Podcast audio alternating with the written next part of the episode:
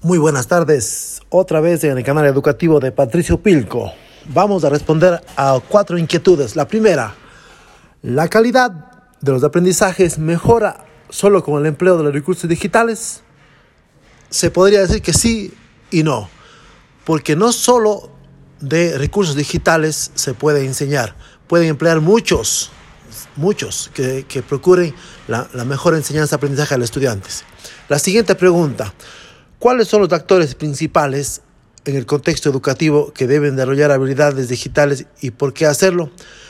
Los, eh, los principales son pues los estudiantes, que son la parte central, los profesores y la comunidad educativa donde está integrado estudiantes, eh, docentes y padres de familia. Ellos son los que integran esta comunidad.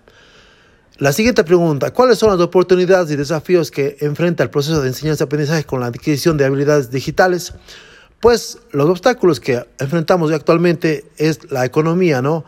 Ya que los, los recursos digitales necesitan de pagar internet, lo, los dispositivos de conexión como son celulares, tablets o computadoras tienen un alto costo y vamos a dar cuenta de que en el contexto de nosotros muchos han perdido el empleo. Esa sería una dificultad muy grande encontrada.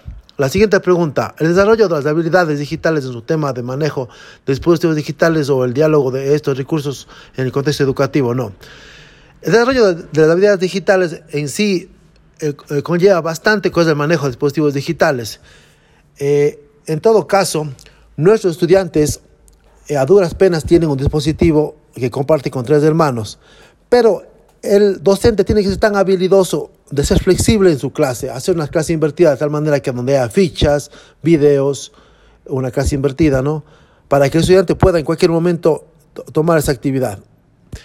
Esto es en cuanto a esas preguntas en nuestro podcast informativo educativo de Patricio Pilco. Síganos para siguientes podcasts. Muchas gracias. Atentamente, Patricio Pilco. Gracias.